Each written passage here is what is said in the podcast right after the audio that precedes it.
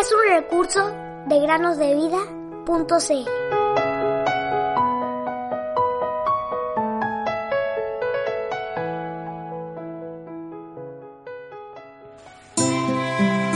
Miren cuán grande amor nos ha dado el Padre para que seamos llamados hijos de Dios. Primera Juan 10.1 Muy buenos días, queridos niños. Bienvenidos un día más al podcast Cada día con Cristo.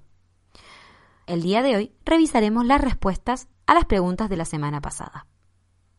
La historia se encuentra en Hechos capítulo 10. La pregunta número uno decía así. Nombra la ciudad portuaria, la ciudad capital del gobernador romano, y da un pequeño relato de las circunstancias bajo las que se había llevado a cabo este viaje. Respuesta. La ciudad portuaria era Jope y la ciudad del gobernador era Cesarea.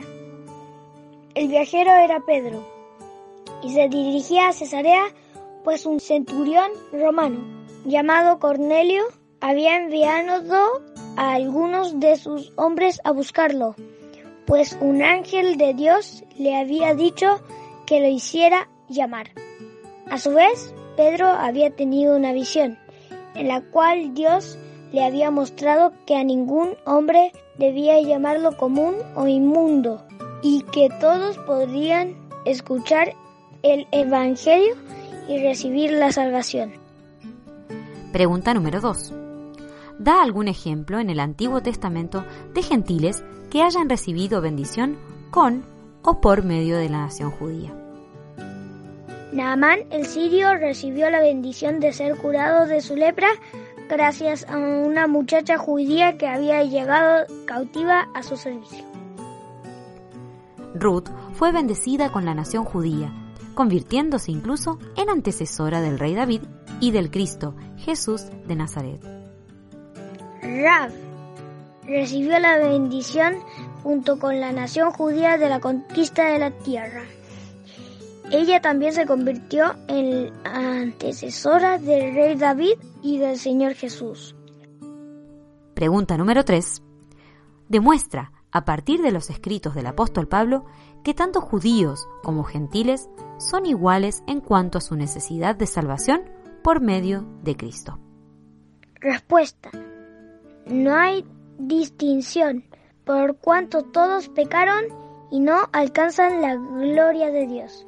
Romanos 3, 22 al 23. Este versículo nos muestra que todos, sean judíos o gentiles, están de la misma condición delante de Dios. En nuestra naturaleza caída somos pecadores y no alcanzamos la gloria de Dios.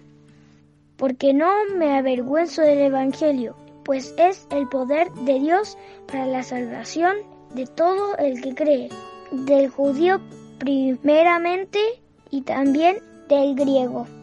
Romanos 1.16. El Evangelio es poder de Dios para salvación tanto de judíos como a gentiles.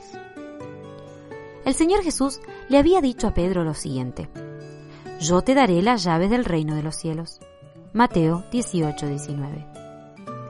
¿Y para qué se usa una llave, queridos amigos? Una llave, como todos sabemos, se utiliza para abrir una puerta. Y Pedro había utilizado esta llave el día de Pentecostés, cuando le predicó a su nación acerca de Jesucristo. Y ahora utilizó esta llave para predicar a los gentiles. De ahí en adelante, las puertas del reino de los cielos estarían abiertas para todos los hombres, sean judíos o gentiles, por medio de Jesucristo. Si lees atentamente Hechos capítulo 10, podrás ver cómo Pedro tuvo que aprender esta lección. Para ellos, los judíos, la salvación estaba destinada solamente a ellos. Pero cuando Jesús vino y murió en la cruz y resucitó al tercer día, hubo un cambio inmenso en los planes de Dios para el hombre. Mientras que la nación judía continuó rechazando el testimonio de los apóstoles, Dios ahora le ofrecía la salvación a todo aquel que cree en Jesús por la fe. Pedro tuvo que entender que aquello que Dios limpió, él no podía llamarlo inmundo. Y si Dios había limpiado a Cornelio, él debía aceptarlo como Cornelio había sido aceptado en Cristo. Queridos amigos y amigas, ¿han escuchado las buenas nuevas de salvación? Están destinadas a todo hombre, a ti también y a tu tierno corazón. Ven hoy a Jesús.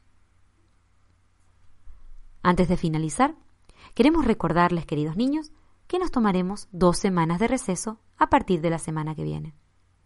Esperamos encontrarnos nuevamente con ustedes el día lunes 25 de octubre para seguir con las meditaciones y compartir unos momentos la palabra de Dios. Nos despedimos aquí entonces, queridos niños, que el Señor los guarde. El Señor viene pronto. Chao.